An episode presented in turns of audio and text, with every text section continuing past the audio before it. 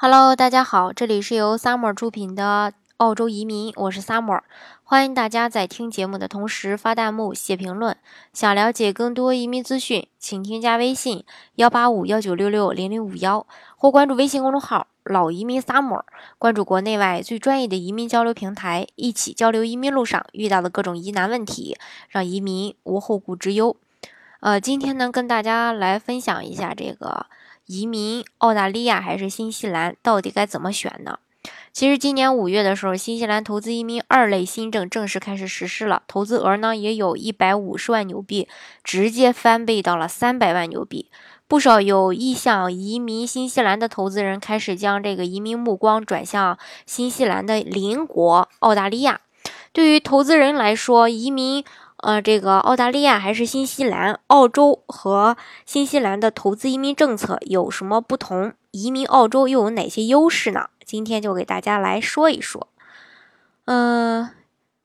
先跟大家比较一把，呃，比较一下吧。目前呢，新西兰创业移民投资二类、投资移民二类对申请人都有相应的一个英语能力的要求。新西兰投资移民二类的申请人雅思成绩还需要达到三分或以上，而新西兰创业移民的申请人需要达到雅思平均分四分。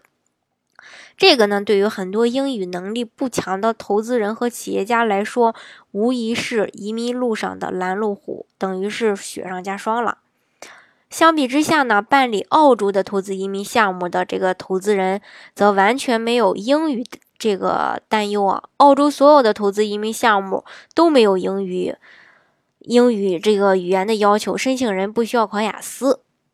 另外呢，新西兰创业移民和投资移民二类都需要申请人具备丰富的经商管理经验，这又使得申请群体限制在企业股东或是公司高管了。但是相比这个新西兰、澳洲的投资移民项目会更多元化，覆盖的人群也比较广。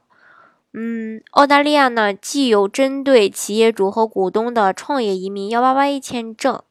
呃。和这个商业天才移民幺三二签证，也有面向无经商管理经验背景股民等等职业投资群体推出的这个呃投资移民幺八八 B 签证。另外呢，还有对申请人没有任何要求的，只要资金够的这个幺八八 C 重大投资者移民签证。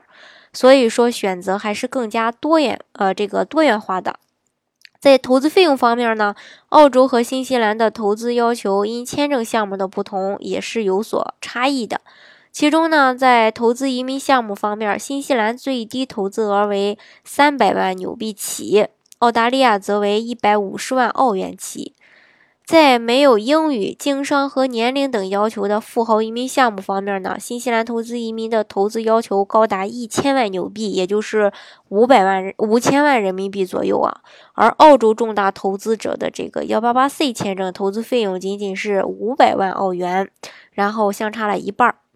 综合多个签证项目的投资要求来看吧，移民澳洲投资门槛更低。值得一提的是呢，澳洲创业移民的费用也比较低，投资人最低投资二十万澳元起就可以全家创业移民澳洲。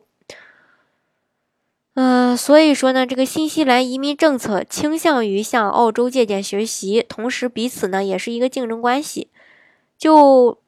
这个两国当前的投资移民政策来看呀，澳洲投资移民没有英语要求，选择多元化，并且投资门槛更低，也吸引了不少海外投资人的这个目光。以上呢就是这个呃关于投资移民呃新西兰还是澳洲的一个呃算是去呃这个解析吧。